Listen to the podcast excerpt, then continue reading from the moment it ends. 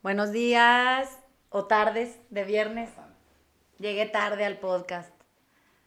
Entonces, este, me topé con que estaban Max y Ali aquí, ya eh, haciendo un complot de que iban a hablar sin mí. Estábamos a punto de grabar. y eh, me metí a la conversación y entonces resulta que Max está inquieto porque tiene una, una, un date con sus hijos en la noche y van a ver una película que ahorita él nos contará cuál es. Y trae como una duda de, de cómo se abordan estos temas eh, y especialmente cuando tienes eh, hijos adolescentes, que, que, no sé por qué siempre la palabra adolescente me, me inquieta un poco cuando la usan, porque la palabra adolecer significa carencia de algo, ¿no? Es que no tiene esa cosa que aparentemente debería de tener.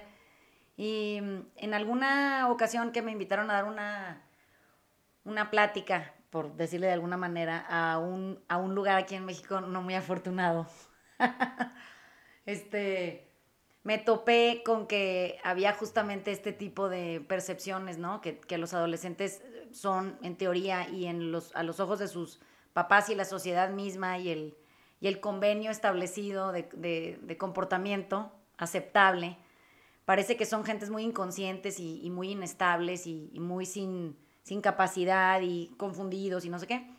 Y entonces yo les decía, estaban en esa plática, eh, estaban padres e hijos.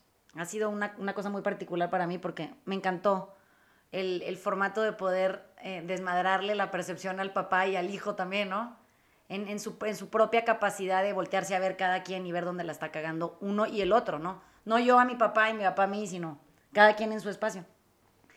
Y entonces les dije que la palabra adolescente se usaba eh, para, para definir esta carencia de, y que yo quería hacerles ver que el problema es que lo que les faltaba a los adolescentes era amor incondicional. Por eso adolecen de, adolecen de amor incondicional de parte de sus papás. Y entonces eh, que ojalá y pudieran empezar a ver la vida con ese filtro para que entendieran que un adolescente necesita más amor, como cualquier otro ser humano, pero en esa época de cambio tan confuso, te estás volviendo un adultito, vienes de ser un niño feliz que tiene cero noción de las tragedias de la vida y pasas a esta conmoción social en donde todo está de la chingada y la vida se va a poner cabrona y todo es difícil y trabajar es un pedo y estudiar está cabrón. Como que de repente te salen con la novedad de que los adultos son una hueva. Y esa, esa novedad te la comunican cuando tú estás entre cumpliendo 13 y 19. Cosa que es falsa. Simplemente lo que no hay es amor propio en los adultos y por lo tanto no pueden eh, entender que sería derramar amor y de manera incondicional el que te tienes por ti a los demás. Entonces, partiendo de ese punto, que creo que valdría la pena que reflexionáramos sobre ello cada vez que usemos ese como vocablo tan pendejo en una acepción tan poco tradicional. Eh, cuando más amor necesitamos es cuando más cambiamos, cuando más nos estamos transformando, cuando más la vida se pone difícil para nosotros en adaptación o en, o en, en generación de conciencia. ¿no? Necesitas una compañía y una compañía amorosa sería lo ideal. ¿no?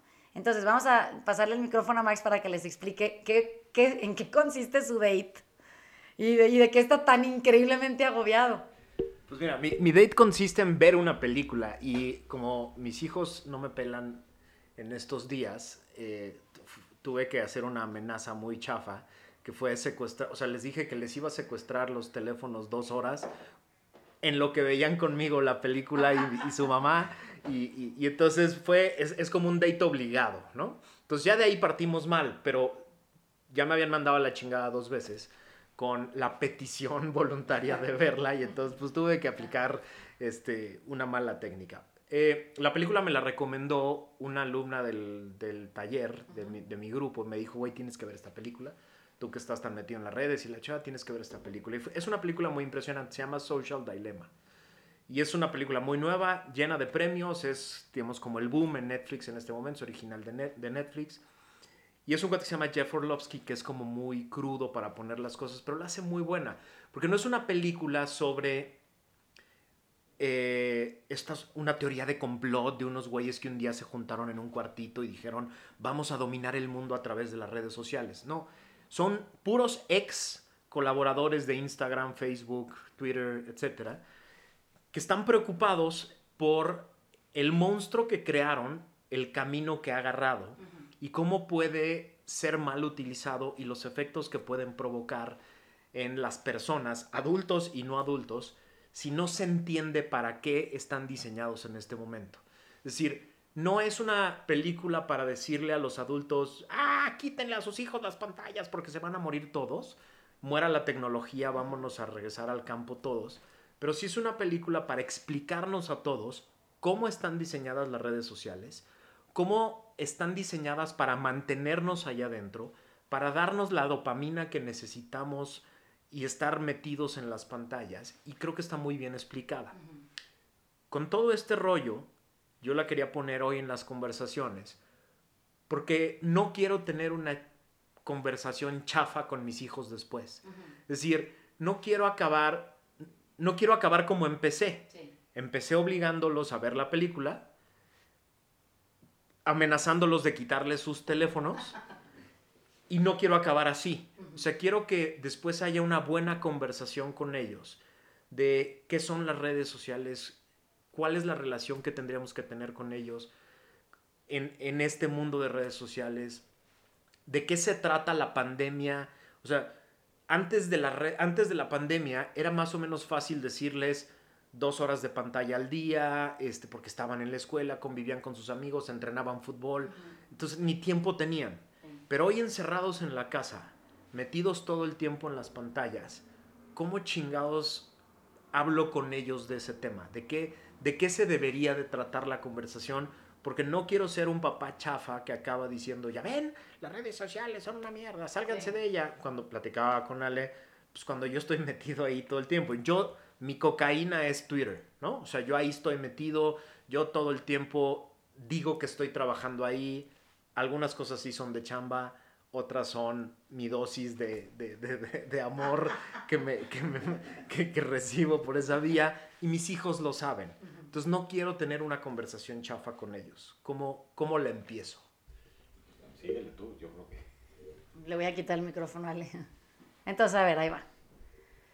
Em, en la carpeta 1 del taller hay una clase que se llama La Buena Vida y es muy particular porque yo siempre he pensado que tenemos eh, una percepción muy distinta a cada ser humano de lo que vivir bien significa. Entonces, eh, como que me di a la tarea de explicar eh, a lo largo de esa clase y una otra que es la introducción al amor, pasando por la quietud en medio, cómo el problema no viene de donde la gente cree que viene. Entonces, entiendo que todos esta bola de resentidos, ex Twitters, ex Facebooks, ex Instagrams, se, se están encabronados, por eso se juntan todos, son víctimas similares. Qué raro que no invitaron a los güeyes que todavía trabajan en esa madre y les dicen, oye, bueno, ¿y tú cómo lo ves? ¿O qué, propuestas nuevas tienes? ¿Cómo has detectado problemáticas en tus sistemas de, no sé, adaptación social y, y cómo se corrigen a través de las mismas redes? Y siempre me, inquietaba mucho porque yo cuando mis hijos estaban más chicos y todo este rollo del, internet empezaba, había un chingo maderal de pláticas en las escuelas a las que te medio pseudo obligaban a ir y te decían casi eh, que, el internet era Satanás. O sea, literalmente el diablo se te metía por ahí, no sé qué chingado, ¿no? Entonces, como yo soy esta persona que soy y que la verdad es que no me deberían de invitar, les, les exhorto a las gentes que me escuchan, no me inviten a ningún pinche lugar en donde no les interese ver un otro lado de la moneda desde una otra forma de, existir cuando uno se hace cargo de las cosas, ¿no? Cuando la vida lo resuelve para ti o el entorno social lo castiga. Y entonces, em, en una ocasión me tocó estar en una, en donde decían que el problema de, la debacle social, o sea, la perversión, el abuso sexual, eh, el grooming este, tan increíblemente atípico, porque pues los niños no son pendejos, nomás son niños, em, sucedía porque teníamos acceso a internet. Entonces, que había que ponerle, y yo no sé si se acordarán ni si exista todavía, a las computadoras de la casa, había que ponerle una bola de Googles, pero tipo para niños que estaban como con candados y entonces se bloqueaban sitios que no se podían accesar, pero una cosa complicadísima. Y entonces yo, que estaba sentada ahí, decía, a ver, yo crecí en una época en donde yo no tenía acceso a internet, o sea, yo sí tenía que ir a la biblioteca del TEC en Monterrey e internarme y casi dormir ahí, nomás porque no te dejaban, pero si te hubieran dejado, yo hubiera vivido 24 horas, 7 días para entregar los trabajos que tenía que entregar, porque había que ir a buscar en 7 pisos libros para ver con qué chingados hacías tu trabajo. Súmale que había otro montón de gente como tú tratando de robarse el material y entonces era una pinche lucha de me siento con el que me caga y compartimos la hoja y así. Entonces cuando yo descubro que Internet es esta pinche maravilla en donde tú tienes acceso a cualquier universidad del mundo y a cualquier biblioteca de cualquier universidad del mundo, bueno, es que ustedes no entienden que yo hubiera, o sea, orgasmo. Yo dije, no mames, esto es, ¿cómo es que no existía en mi época? No nada más eso, puedo comprar el súper desde mi casa, eso quiere decir que yo que trabajo todo el tiempo aquí y estoy metida en este pedo, pues no tengo tiempo de ir al City Market, ni al Superama, ni al Costco, ni la chingada. Y entonces me facilita la vida que exista Corner Shop y, tenga lo que yo necesito y picarle, este, comprar, pagar y que me lo manden a mi casa. Y que no me gaste el dinero que me gastaba porque no he hecho chingaderas al carrito que no necesito, nomás porque me las encontré en un pasillo y las compré. Me parece fantástico. Me parece fantástico que yo pueda hablar con mi mamá, mi hermano, mi papá, que no viven en la ciudad en donde vivo yo, y nos podamos ver en la pantalla y ver si uno está más pelón, el otro, que si el otro se dejó la barba de candado, que no, que si mi hermano le, le están este, caminando sus hijos por encima, que me parece increíble. Me parece increíble todo. Lo que no me parece increíble es que la gente cree que el pedo lo tiene el Internet. Eso quiere decir que si el Internet fuera el problema y tratamos el problema como tratamos doble A, entonces quiere decir que yo, a una persona que tiene una adicción al consumo del Wi-Fi, la tengo que alejar del consumo del Wi-Fi y ponerla en un, establo, en un establo en donde se esté recuperando gente como ella. Eso quiere decir que se tendrían que ir a vivir a Liberia, en algún pinche lugar, ya, y te puedo decir Liberia, lejano ¿eh? a la civilización, para que tú entonces tengas la posibilidad de recuperarte. Oye, pero entonces, ¿qué va a pasar esa persona? ¿Tú crees que en Liberia no va a encontrar otro síntoma para desmadrarse la vida? Porque es que sí va a pasar. Entonces, me decían, bueno, es que el problema lo estás viendo muy sencillo, en la, esta, esta fue en la misma junta, y eh, tú no estás entendiendo que el problema es la pornografía en Internet. Y entonces ahí sí ya, pues, dije, no mamen, o sea, no mamen. El problema del Internet es el acceso a la pornografía. No, el problema es que no nos sabemos regular. Los seres humanos, como individuos, pertenecientes a nuestro propio cuerpo y dentro de nosotros con un alma y una conciencia, tenemos capacidad para decir, no, no, qué hueva, no, no quiero esa imagen en mi cabeza, no quiero estar viendo este, sandeces que se me vayan a quedar pegadas para toda la vida, no tengo interés en ver quién coge con quién y cómo. Me parece irrelevante el mundo de la pornografía. Lo que no me puedo es regular, eso quiere decir, no sé cómo parar. Entonces, bueno, ese problema sí tiene solución. No saber cómo parar, tú puedes pedir ayuda y decir, oye, Ale, fíjate que vengo contigo porque no sé cómo parar. Y entonces yo te puedo atender a ti. No te puedo decir, tira las computadoras de tu casa. ¿Cómo? Qué ridiculez. Y entonces si quieres hacer un trabajo no puedes porque tú estás tratando de no consumir pornografía mientras googleas este 16 de septiembre. Entonces, ¿qué pasa? Pasa que tu conversación, tomando todo esto que te estoy explicando ahorita, no puede tener nada que ver con qué se consume en Internet. Ese no es el punto. El punto es qué buscas, que necesitas para rellenar una cosa que sientes que es un vacío en ti. Y tú puedes parar, siempre puedes parar, siempre puedes decir, no me interesa esto. Eh, lo saben hacer tan increíblemente bien como cuando les dejan leer cosas de tarea. ¿Y qué crees que dicen? No, no, no me gustó el libro. Entonces no lo leí. Ah, cabrón, entonces sí puedes parar. O sea, puedes parar en asuntos de inmediato sin ningún miramiento, ni remordimiento, ni nada, y pasar a lo que sigue. Ese mismo comportamiento se puede extender y aplicar a cualquier área de tu vida. Sí, sí se puede. Entonces, las escuelas están escandalizando a todo mundo diciéndoles que el problema es que el Internet es un gateway a la perdición. O sea, es la compuerta al infierno, literalmente. Pero al infierno de qué? al, al de tener que convivir contigo, solamente contigo en autoobservación, en regulación, en saber cuándo tienes que parar, en saber que tienes que dejar tu computadora en la oficina para que no llegues a tu casa y tengas esa pinche necesidad enfermiza de ir a ver cómo va el podcast y no sé qué, para que puedas tú convivir con tu familia y la madre. Como eso no lo hacemos los adultos porque los adultos venimos maleados pensando que tenemos permiso por ser adultos de arruinarnos la existencia. Eso quiere decir tomar significativamente alcohol sin miramientos en el día que te dé tu chingada gana, bajo la circunstancia que tú decidas. Puedes fumar marihuana cuando tú quieras, porque pues, ¿qué más te da? Puedes, puedes hacer lo que tú quieras. Ellos no, porque son adolescentes. Y entonces claramente parece que ellos, si lo harían, no sabrían por qué lo están haciendo. Es que lo están haciendo por la misma razón que tú, porque viven en tu casa y te copian la conducta eh, no regulada en todo, en comer, en dormir, en levantarse, en correr, en no correr, en hacer ejercicio, en tener prisa, en no tenerla, en, o sea, no hay un orden. Entonces, es interesantísimo que si tú tienes oportunidad de ver esa película y plantear la no regulación, a ver qué pasa. Oye, ¿no será que estos cabrones no se saben regular? O sea, qué raro que estén juntos sentados hablando mal de algo que les dejó dinero en la vida. ¿Sí me explicó? Está raro. O los corrieron por hocicones o por transgresores o, por, o porque andaban haciendo otra aplicación similar. Pues eso no lo van a decir ahí. ¿Sí me explico? Pero el punto y a lo que quiero llegar es que eh, en el fondo de toda deformación de la conciencia humana hay una falta de regulación.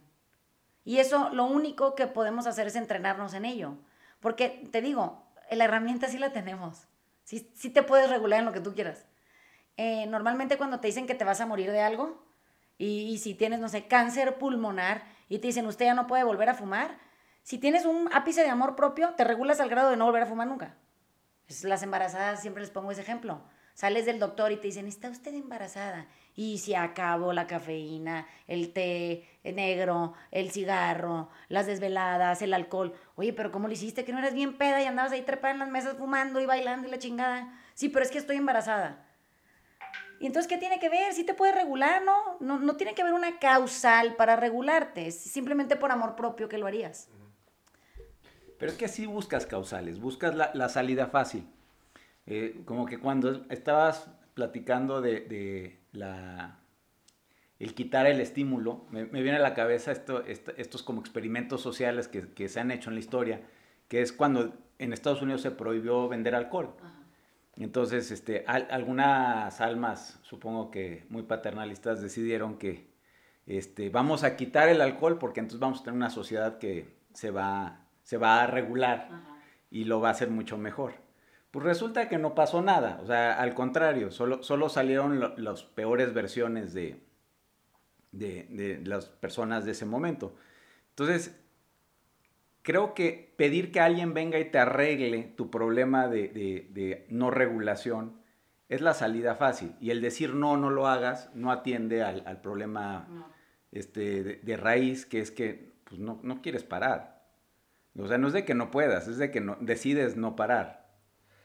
Pero ¿cómo le enseñas a tus hijos a hacerlo? Porque las salidas fáciles que estamos, o sea, en la misma película, los inventores de Twitter, de Instagram y todo dicen, yo no le dejo a mis hijos usar mi invento, o yo se los regulo, o, le, o uno de ellos dice, hasta que no cumplan 16 años no pueden. Entonces se me hace una... ¿Dónde viven esos güeyes? Eso por un... O sea, y en las escuelas lo que escuchas es, la típica recomendación es, solo dos horas de pantalla diarias y medidas, y adentro de los cuartos no, y no sé qué. Y entonces suenan como, suenan como medidas lógicas, pero ahorita platicándolo no me suena a que yo estoy enseñando con eso a la autorregulación. Simplemente estoy quitando el, gadget, el estímulo. en un momento, pero el estímulo lo, regreso dos horas al otro día y según yo estoy controlando algo, pero no estoy controlando nada. Pero lo más importante, no estoy enseñándoles a regularse. ¿Cómo les enseño a regularse? Mm, cuando tú, tú tienes eh, recuerdos de, de conversaciones gratas. Sí que, se sienten libres, son ligeras, son aceptantes, siempre son inclusivas, son divertidas. Y, se te olvida ver tu teléfono. Eso quiere decir que nosotros cuando estamos grabando aquí, no es que no podamos ver el celular, si podrías tenerlo ahorita mientras yo hablo y tú hacer como que escuchas, Ale podría estar chateando allá, no. pero, pero no, no, no, no tenemos el impulso, porque no necesitas nada, porque estás bien a gusto, porque es grato, porque hay café, porque está bonito el entorno, porque la conversación es agradable, porque es retadora, porque, porque te sientes escuchado cuando te toca hablar, porque eh, la atención eh, surge. No sabemos ni cuál va a ser el resultado, pero no nos importa. Entonces, si nosotros pudiéramos recrear este espacio en nuestras propias casas, en donde los adolescentes, que es el, término que estamos tratando de redefinir, se sienten ligeros, escuchados, atendidos, validados, eh, el, el papatento, siempre curioso, ¿qué quiere saber más?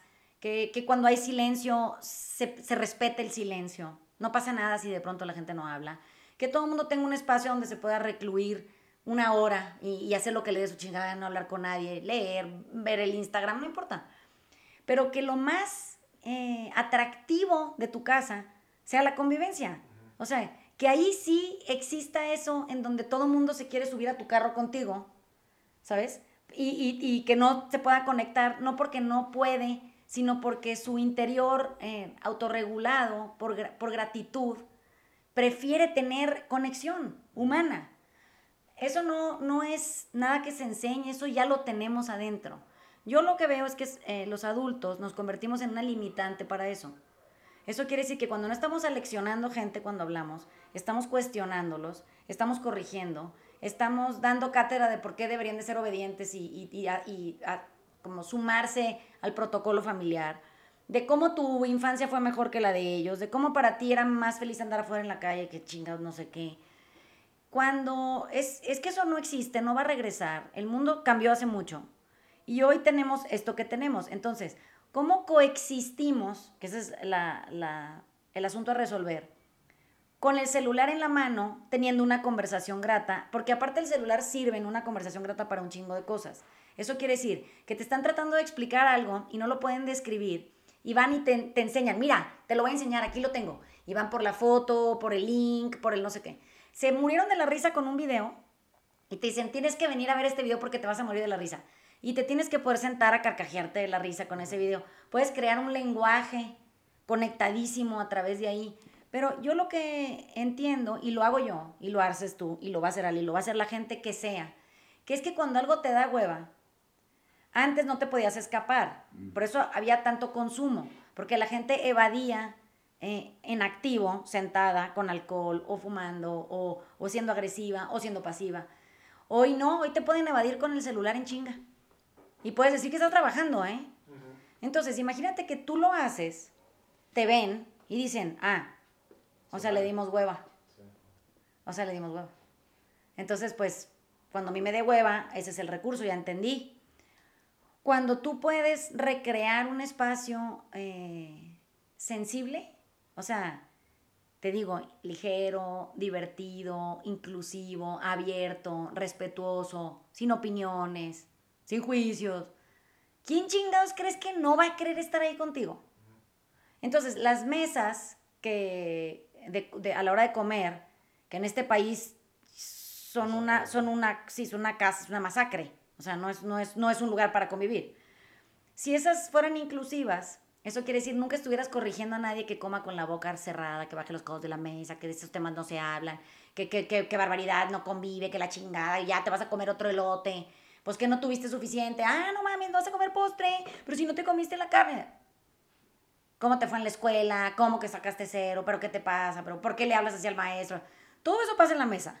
Entonces yo nunca he entendido cómo si eso está dispuesto para, en teoría, conectar, se vuelve el factor de desconexión más grande que hay en la sociedad mexicana, que es en donde todavía se usa comer en la misma mesa a la misma hora, con la gente que te caga.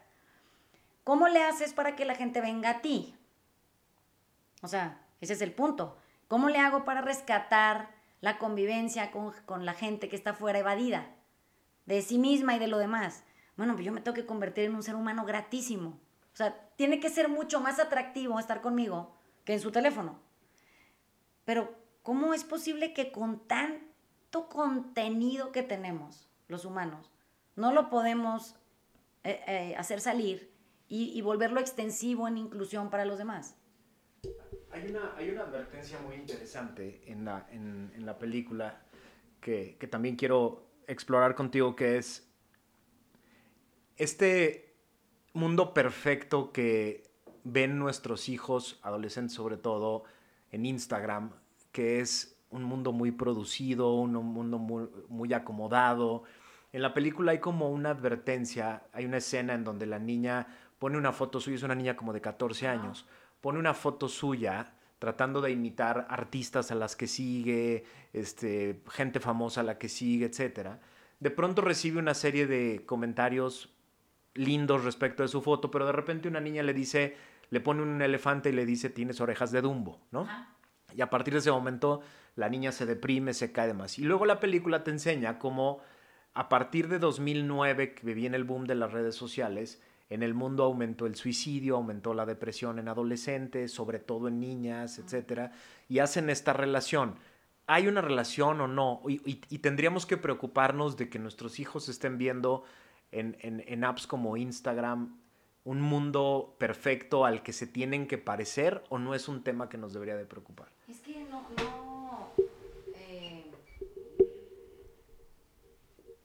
siento que subestimar la capacidad de la gente joven es peligrosísimo. O sea, yo no puedo creer que todavía hay adultos que crean que los niños no se dan cuenta de todo. No, no, no me, me supera. Son increíblemente observadores. La gente joven es, es, chiquita, o sea, de edad, pero eso no quiere decir que sean chiquitos de comprensión, ni, ni chiquitos en apreciación, ni en, ni en revelación de la realidad. Entonces, a mí me impacta que los papás sean los peores eh, juzgadores de los hijos. Si un niño se suicida, no tiene nada que ver con el afuera, ¿eh? Y qué, qué hueva que como papá le quieras echar la culpa al afuera de una falta de amor interna en la casa.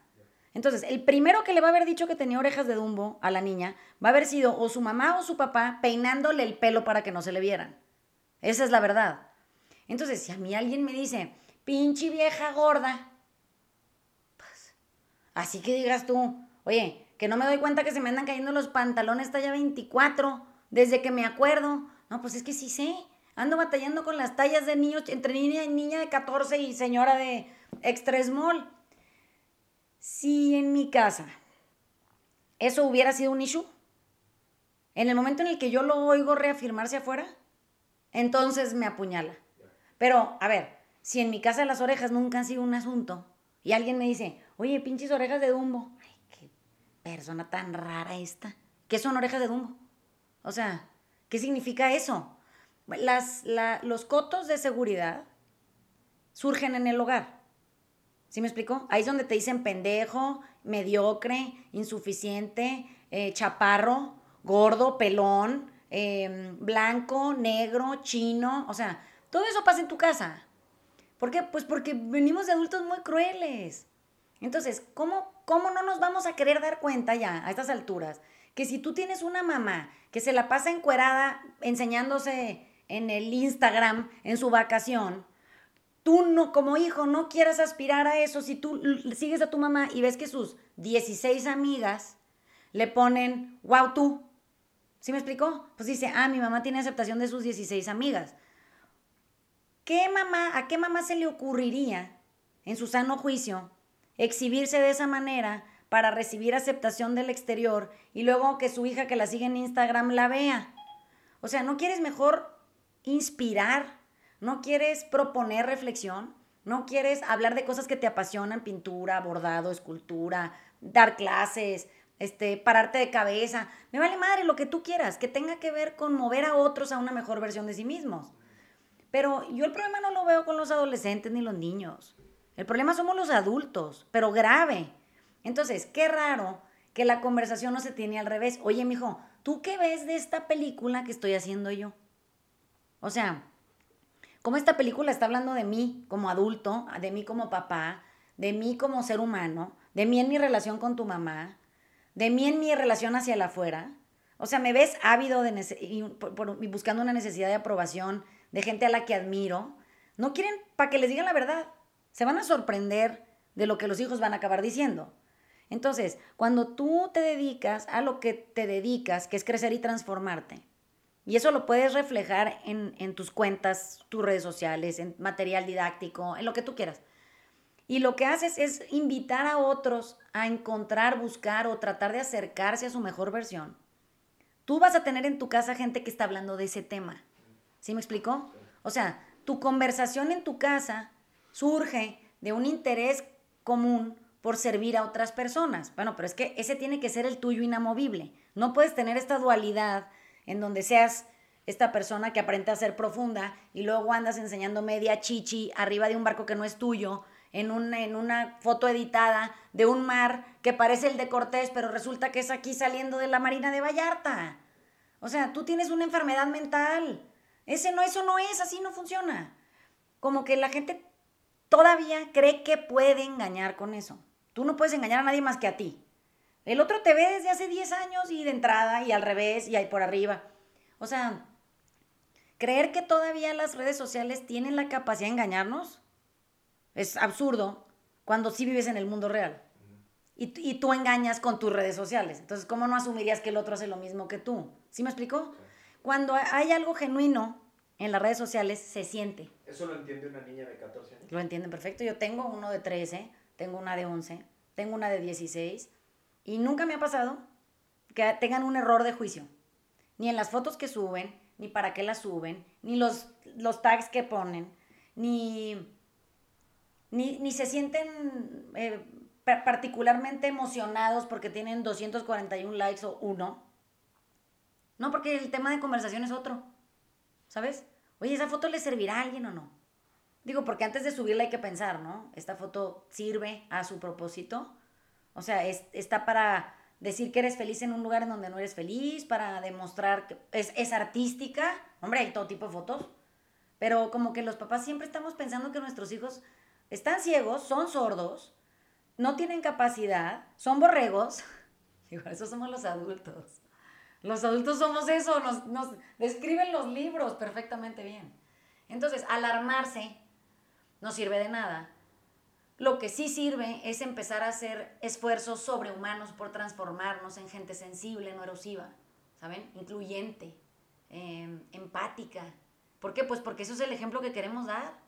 Pero si en la casa no hay ejemplo, pues el ejemplo va a venir de afuera. Claro que sí.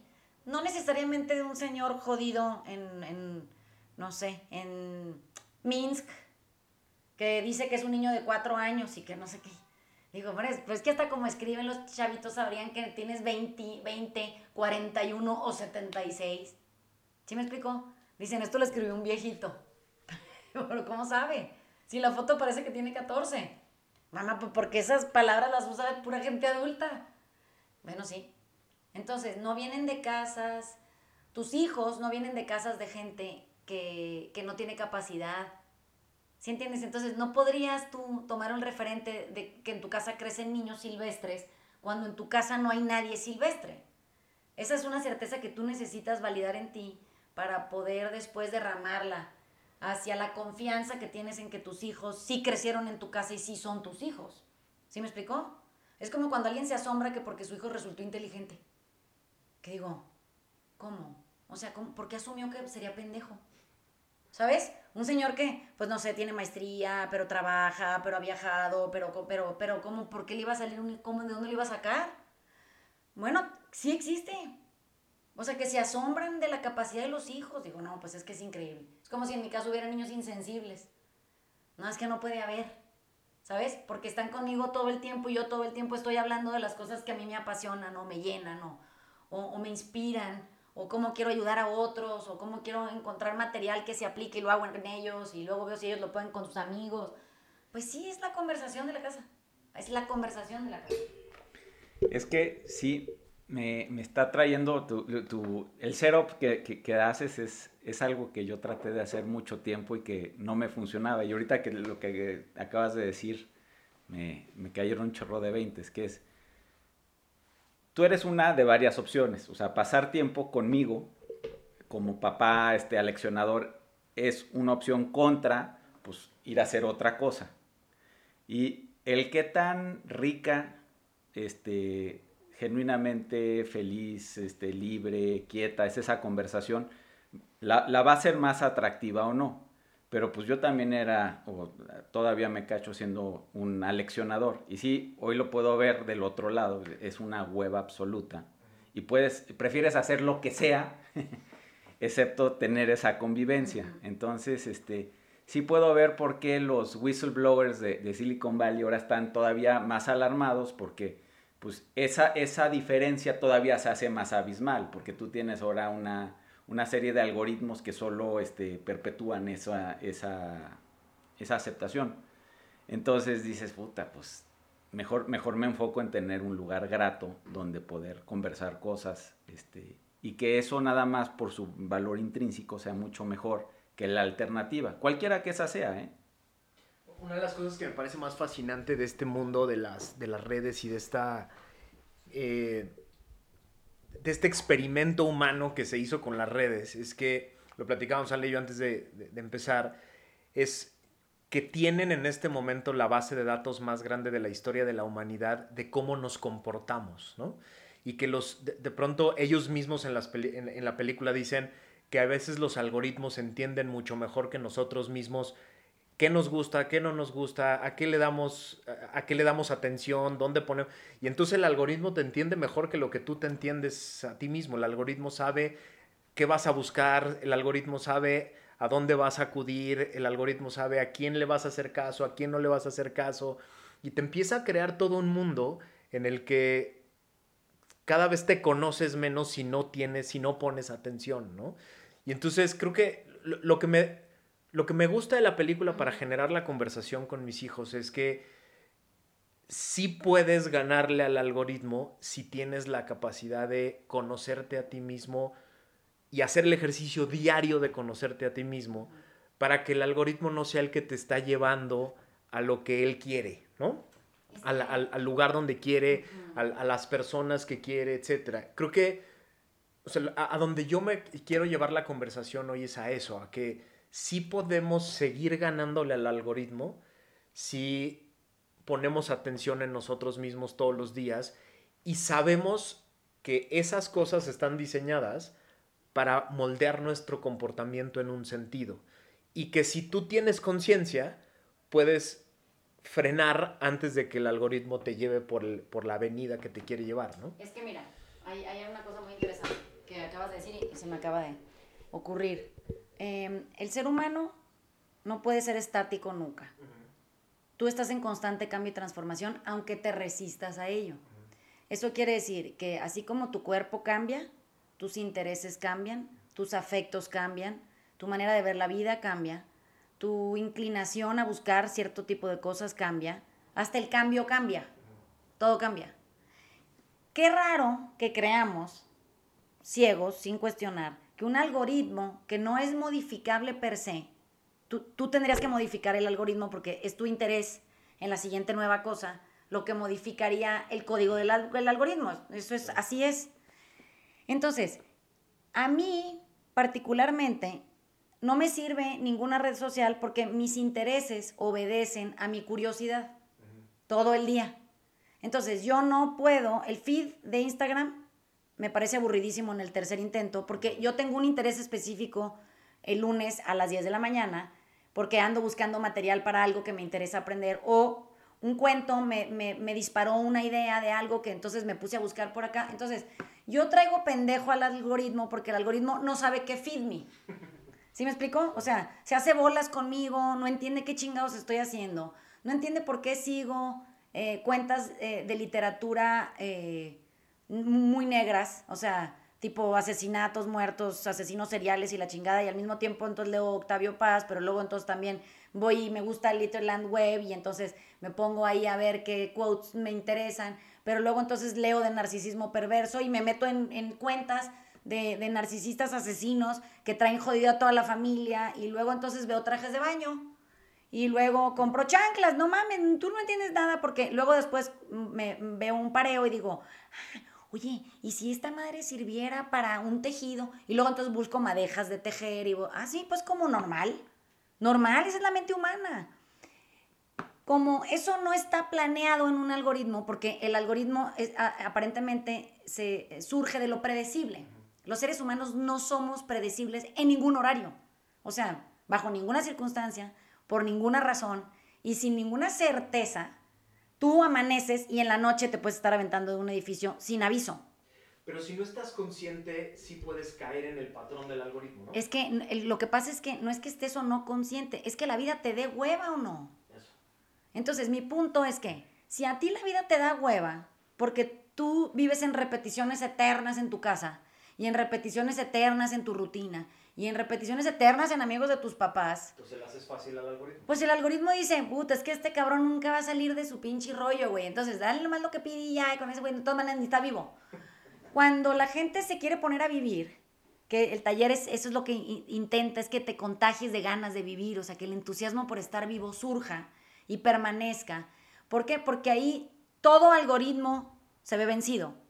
O sea, no hay nada que, que- que pueda predecir hacia dónde vas, ni, ni, ni hacia dónde va tu interés o tus afectos, ni, ni, ni el amor por cuántas personas, ni, ni qué tipo de personas. Eso solo lo hace la sensación de vida puesta en ti, por ti. O sea, tu alma intuitiva. Esa es la conversación. Entonces, el chiste es que cuando ustedes empiecen a poder a, abrirse a esta posibilidad de una vida y todas las opciones que contiene, que no mames, son infinitas exponenciales, sea, 7.6 billones por 7.6 billones por 7.6 billones por 7.6 billones, todo eso es posible. Qué raro que creas que solo es posible el feed. ¿Sí me explicó? Then you're dead. Entonces, si tú estás muerto y el feed es lo único que ofrece y la vida no es una posibilidad, bueno, por eso se contagia en casa. O sea, las ganas de estar vivo se contagian en la casa. Entonces, imagínate que tú un domingo te levantas y dices, ¿qué vamos a hacer? Vamos a dar la vuelta. ¿A dónde? No sé, ahorita vamos. Vamos al carro. Súbese. ¿Y qué vamos a hacer? A dar la vuelta. Por eso en provincia la gente vive con tanto entusiasmo, porque la gente sale a dar la vuelta. O sea, no se quede en su casa diciendo, pues es que no hay nada que hacer. No, si hay que hacer, puedes salir a dar la vuelta. Siempre puedes salir a dar la vuelta. Ir a dar la vuelta lo que logra es que vayas en un espacio confinado, todos viendo para enfrente, solo te puedes escuchar. Puedes oír la música de uno, de otro, de otro, turnos, en conversación, en tipos de comida. O sea, se abre un mundo ahí, ¿sabes? Y desde ahí surgen conversaciones, inquietudes, dudas, afectos, anhelos, recuerdos. O sea, la vida, curiosamente, de repente se provoca dentro de un vehículo. Entonces, ¿cómo es posible que no tenemos esa sensación puesta encima y sabemos que las veces que la hemos intentado ha funcionado? ¿Sí me explicó? Esa es la conversación que quiero tener con mis hijos. Gánale al algoritmo. Es que fíjate, yo creo que más que gánale, porque no creo que es competencia, el, el el algoritmo creo que acaba siendo un, eh, un benchmark, una, un facilitador para ver qué tan en el momento estás viviendo. Porque si, si simplemente te sigue dando más de lo mismo y te sigues identificando con eso, no te estás moviendo. Pero si, si, si como dices, cada, tu, tu, tu energía va de lugar a lugar y ese feed ya no dice nada de dónde estás tú en ese momento, pues sí estás viviendo una vida. Entonces so- sonaría que es un, este, una alarma para cuando no estás en el momento. Eh, Eso es, ese quizás es la conversación. A lo mejor no gánale, pero sí decirle a mis hijos, las redes sociales pueden ser su ventana a las miles de millones de posibilidades de cosas que hay en el mundo. Y la alerta es esa. En el momento en que te des cuenta que te está dando lo mismo de siempre, ya te estás metiendo en esta trampa. Y a lo mejor ese puede ser el... Pero es que mira, los, todo, todos los, las redes sociales tienen un buscador, tienen un search. Está ahí por una razón, no está ahí para que te hagas pendejo y creas que no existe. Entonces, si existe un buscador con una lupita y dice, busque lo que le interesa, así dice el buscador, ponga lo que quiere saber. Qué raro que la gente haya hecho de la red social simplemente el scrolling. Esos son sugerencias. O sea, es como si yo te digo, oye Max, hay cochinitos de, de lardo, pero también hay pancakes, pero pues trajimos este del chiquitito café, hay scones del nido, lo que tú quieras. Bueno, si no es suficiente para ti, ese fue mi search. El tuyo, dices, oye, fíjate que el otro día oí que hay una panadería que hace pan de muerto en el, pegada al Rosetta. ¿Cómo se llamará? No se deja buscar. ¿Sí me explico? Eso es estar vivo. Entonces, cuando nosotros no habilitamos a nuestros hijos a usar el search, nuestros hijos están muertos y nosotros con ellos, porque entonces nomás es que estamos teniendo más de lo mismo. Bueno, eso ap- aplicado a un ser humano. Si tú no tienes un botón de search, Mm. un buscador en tu vida, tú en la tuya, y dices, oye, ¿esto qué será? ¿Esto qué significará? ¿Esto para qué lo pensé? ¿Cómo me relaciono con esta persona mejor? Eso es el buscador. Tú simplemente estás scrolling con los mismos resultados de siempre, que ya son un, un preestablecido en ti, con los que aparte respondes hacia afuera. Entonces, es, es ahí y, y ahí, porque pues, o, o qué, ¿qué otra se les ocurre que puede haber? Entonces, muy bien. No, yo, to- yo ya dije todo lo que tenía que decir al respecto. Igualmente, yo, esa es la conversación que voy a tener con mis hijos. Así la voy a tener. O sea, lo que les voy a decir es, las redes sociales están diseñadas para hacerte un zombie, pero también están diseñadas para abrirte el mundo. Y tú decides. Tú decides qué prefieres, si hacer scroll o hacer search. Pues pero es que ahí está la regulación. Ajá. O sea, puedo, puedo buscar para siempre y encontrar y buscar y encontrar. O puedo no buscar, no encontrar una chingada y pues ya mejor te mueres porque qué hueva vivir en esa vida, en, ¿no? en el loop interminable Así es. de lo mismo. Scroll contra search. Sí, eso es. Entonces, les mandamos besos. Y es su 45 en punto. Ya le tenemos medido este asunto. Oigan, les agradecemos haber venido. Esta conversación fue muy grata, siempre es. Nos encanta que haya escuchas. Eh, si tienen sugerencias de material que quisieran que exploremos, encantados de la vida, estamos abiertos a lo que sea. No se nos acaban las ideas aquí porque andamos en el buscador eterno. Pero bueno, ustedes también, ándenles, no sean huevones. Pónganse a buscar cosas y luego nos mandan, igual en una de esas nos iluminamos todos. Eh, nos vemos la semana que entra, se la subimos al rato. Les mandamos besos, gracias. Adiós, bye. Cuídense mucho. Chao, bye.